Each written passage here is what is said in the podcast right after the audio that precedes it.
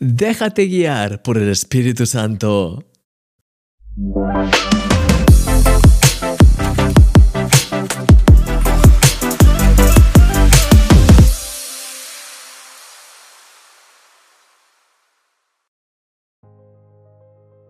Esta semana me gustaría centrarme en un pasaje que siempre ha tocado mi corazón y que creo que va a ser de gran inspiración para tu vida cuando lo analicemos en profundidad.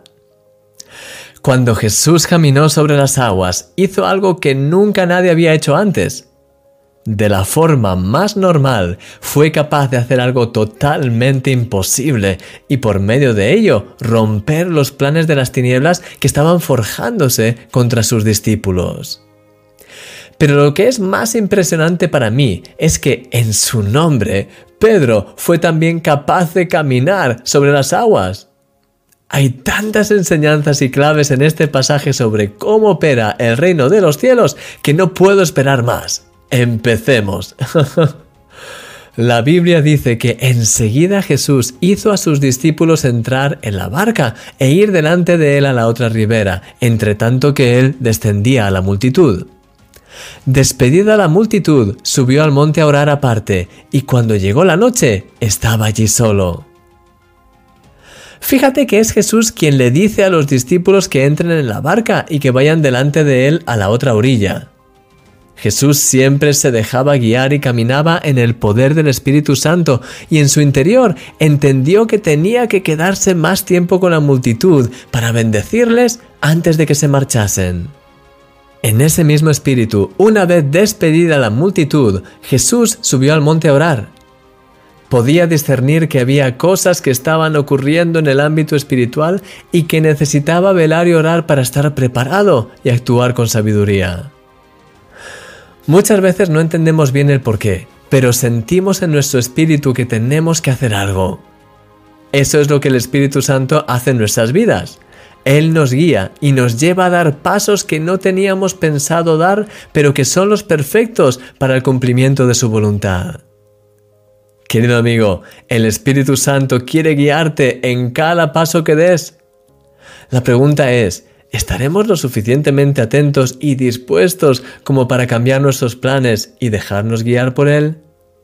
No hay nada que pueda compararse con caminar a su lado y ver las cosas que Él ya tiene preparadas. Eres un milagro y yo soy tu amigo, Christian Misch.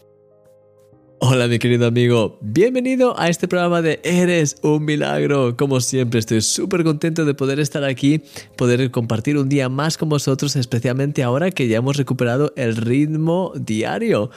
Que sepas, como ya sabes, que bueno, soy el autor de un milagro cada día y un milagro cada día pues puedes seguirlo, puedes seguirnos en estos vídeos diarios abonándote al canal de YouTube, es decir, suscribiéndote, siguiéndonos y también si quieres registrándote en el email, así podrás recibirlo por email y cada día podrás también recibir de vez en cuando sorpresas y cosas un poco que creo que te encantarán. Así que puedes suscribirte en el email, eh, en el enlace que encontrarás abajo. Y esta semana, como te decía, estamos hablando acerca del tema de Jesús caminando sobre, el agua. Y no es una historia en plan de Jesús caminando sobre el agua y ya está. Hay mucho más detrás y hay unas enseñanzas que son realmente poderosas y que eh, cada vez que lo analizo mm, tocan más mi corazón. Y de hecho, en este primer día yo creo que hay, hay una cosa que es muy importante en la vida cristiana y que podemos ver que Jesús hacía todo tiempo y era dejarse guiar por el Espíritu Santo. Él sabía lo que estaba haciendo. Y lo primero que hace, como veíamos en la reflexión de, Milagro cada día, es que cuando estaban ya terminando con, de ministrar a esa multitud, Jesús le dice a los discípulos que pasen en la barca a la orilla siguiente y que Él ya se encontraría con ellos. Y se queda más tiempo ministrando a la multitud, despidiéndoles, hablando con ellos, porque seguramente de alguna forma él entendió y pudo discernir qué es lo que tenía que hacer en ese momento. Tenía que estar con esa multitud. Quizás había encuentros que tenía que tener con algunas personas. Había cosas especiales que debían ocurrir. Y así fue hasta que toda la multitud se fue. Y entonces él se quedó solo. Y sabes que a Jesús muchas veces oraba a solas en el monte. Se iba al monte a orar y a estar a solas juntamente con el Padre y el Espíritu Santo. Y sabes que es tan importante, pero lo que es más importante, no ya solo el hecho de estar con Dios, eso es, al final somos llamados a tener esa relación continua con Él, a cada instante, en cada momento, pero sabes que hay momentos en los que es crucial pasar tiempo con Dios, es crucial orar, y de hecho no sé si te habrá ocurrido a mí, pero a mí me ha pasado muchas veces. En momentos específicos, no sé por qué, pero tengo que orar, tengo que apartarme, tengo que empezar a orar. En el Espíritu, empiezo a orar en, por ciertos temas según noto que el Señor me está dirigiendo y empiezo a orar por ello y a veces es como una carga que como te digo, no, quizás no entiendes demasiado, pero que está ahí.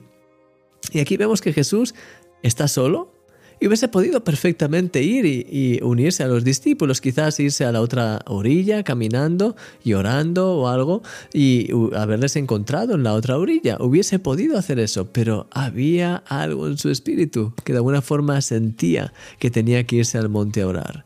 Y de hecho, es muy muy significativo porque podemos ver, y eso hablaremos mañana un poquito más de ello, pero podemos ver que los discípulos encontraron una tormenta, ¿sabes? Una tormenta de estas nocturnas que en una barca pues puede ser extremadamente ah, ah, dañino en el sentido de que puede realmente pues eh, romper el barco, hacer que todo el mundo muera. Era un ataque de las tinieblas contra los discípulos y justo en ese momento, antes de que eso ocurriese, Jesús estaba orando y estaba llenándose de la sabiduría del Padre y estaba recibiendo, pues, qué es lo que tenía que hacer, cómo tenía que hacerlo, cómo tenía que hacer, incluso porque imagínate, él no podía saber por sí mismo probablemente que los discípulos estaban en peligro, quizás veía la tormenta, pero, es decir, ahí es en ese dejarse llevar por el Espíritu que puedes tener momentos en los que empiezas a orar por algo y, y te acuerdas o te viene algo claramente de que tienes que orar por esto, tienes que buscar una solución para esto y tienes que hacerlo ahora, porque hay una situación urgente. O tienes que moverte y hacer esto y tienes que hacerlo ahora. O esto que no se te olvide.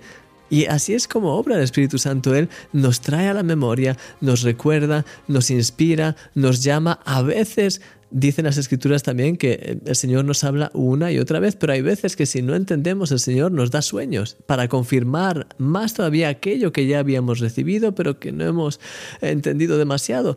Y entonces Dios nos habla de esa forma. Y Él, al final, en la vida cristiana, mi querido amigo, lo más importante es dejarse llevar por el Espíritu Santo, aprender a ser guiado por el viento del Espíritu Santo, porque Él sabe qué hacer.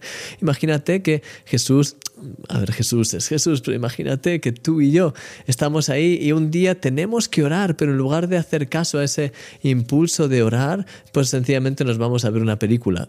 Pues podemos quizás no estar preparados para esa situación. Y de hecho, si Jesús no hubiese estado orando y en el Espíritu, discerniendo claramente quizá hubiese perdido el hecho de estar atento a ese ataque que venía contra los discípulos y qué hubiese podido ocurrir de ahí. Obviamente Jesús no dejó eso, que eso ocurriese. Él no tiene pecado y él, tiene esa sabiduría. Pero, mi querido amigo, a veces tú y yo podemos caer en eso. Podemos el, tener ah, una impresión en el espíritu de algo y sin embargo quizás no hacer caso o sencillamente pues ah, hacer algo que es más cómodo o que ya teníamos pensado hacer. Y eso pues nos puede afectar. De hecho, yo recuerdo como a una, una, persona pues eh, me comentaba que eh, estaba en otro país, habían llamado para para eh, ministrar en una reunión, había sido invitado para ir y predicar y, hacer cosas y tenía una convicción profunda de que no tenía que irse del hotel, no tenía que salir del hotel. Tenía esa convicción en su corazón, había, había algo que le decía que no tenía que irse, pero tenía compromiso, ya había quedado, tenía que ir a esa reunión. Y de hecho fue, fue a la reunión. Y a la vuelta se dio cuenta de que habían entrado en su habitación en el hotel y habían robado todo, especialmente la, información que tenía en su computadora, que era lo más valioso para él. Meses de trabajo que, pues al final, eh, pues realmente fue un impacto en su forma de hacer cosas. Fíjate, hay veces que nos dejamos llevar más por compromisos, ideas, responsabilidades o lo que sea, más que por el Espíritu Santo y por las cosas que Él nos muestra y nos revela. Te quiero animar a que podamos siempre estar atentos a lo que Él quiere hacer. lo siento, estaba escuchando. que estemos siempre atentos a lo que Él quiere hacer en nuestras vidas, porque lo más importante en la vida cristiana es dejarse llevar por Él. Él sabe qué hacer, cómo hacerlo, Él sabe los planes de las tinieblas, Él sabe lo que hay que hacer en cada momento, Él sabe las oportunidades, Él conoce todo. Así que mi querido amigo, te quiero animar a que puedas realmente crecer en escuchar más la voz de Dios sin dejarte llevar por Él.